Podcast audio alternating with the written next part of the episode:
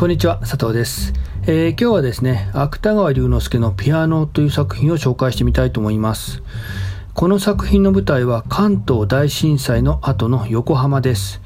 えー、主人公はですね、えー、その横浜に、まだ復興が進んでいない横浜に、えー、用事があって出かけていくんですけれども、えそこで、え震災の後からずっと放置されていた、野ざらしになっていたピアノを見つけるんですね。えそしてその横を通った時に、誰もいないはずのピアノから音が聞こえたような気がした。えそのようなちょっと不思議な話になります。えそれでは読んでみたいと思います。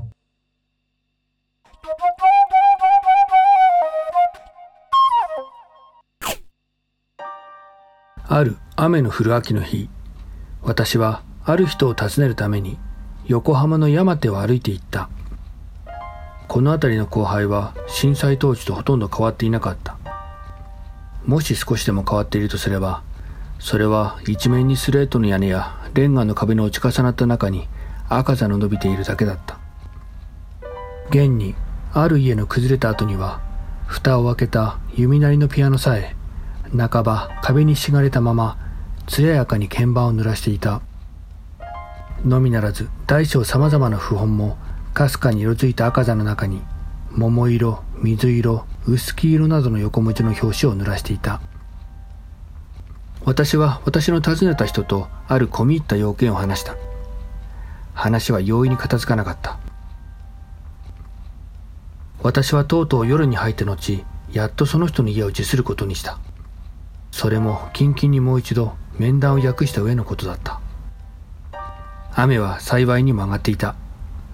おまけに月も風立った空に時々光を漏らしていた。私は汽車に乗り遅れぬためにタバコの吸われぬ商船電車はもちろん私には禁物だった。できるだけ足を速めていった。すると突然聞こえたのは誰かのピアノを打った音だった。いや打ったというよりもむしろ触った音だった。私は思わず足を緩め荒涼とした辺りを眺め回した。ピアノはちょうど月の光に細長い鍵盤をひらめかせていた。あの赤座の中にあるピアノはしかし人影はどこにもなかった。それはたった一音だったがピアノには違いなかった。私は多少不気味になりもう一度足を速めようとした。その時私の後ろにしたピアノは確かにまたかすかに音を出した。私はもちろん振り返らずにさっさと足を速め続けた。湿気をはらんだ一陣の風の私を送るのを感じながら。私はこのピアノの音に超自然の解釈を加えるにはあまりにリアリストに違いなかった。なるほど。人影は見えなかったにしろあの崩れた壁のあたりに猫でも住んでいたかもしれない。もし猫でなかったとすれば私はまだその他にもイタチだのガマガエルだのを数えていた。けれどもとにかく人手を狩らずにピアノの鳴ったのは不思議だった。5日ばかり経った後私は同じ要件のために同じ山手を通りかかった。ピアノは相変わらずひっそりと赤座の中にうずくまっていた。桃色水色薄黄色などの符本の散乱していることもやはりこの前に変わらなかった。ただ今日はそれらはもちろん崩れ落ちたレンガやスレートも秋晴れの日の光に輝いていた。私は不本不満のようにピアノの前へ歩み寄った。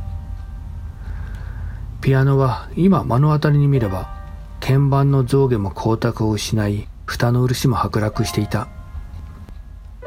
琴に足にはエビカズラに似た一筋のつる草も絡みついていた。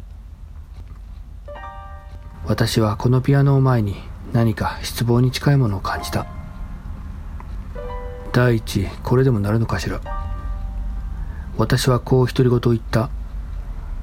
するとピアノはその拍子にたちまちかすかに音を発した。それはほとんど私の疑惑を叱ったかと思うくらいだった。しかし私は驚かなかった。のみならず微笑の浮かんだのを感じた。ピアノは今も日の光にしらじらと鍵盤を広げていた。がそこにはいつの間にか落ち栗が一つ転がっていた。私は往来へ引き返した後もう一度この廃墟を振り返った。やっと気のついた栗の木はスレートの屋根に押されたまま斜めにピアノを覆っていた。けれどもそれはどちらでもよかった。私はただ赤座の中の弓なりのピアノに目を注いだ。あの去年の震災以来誰も知らぬ音を保っていたピアノに。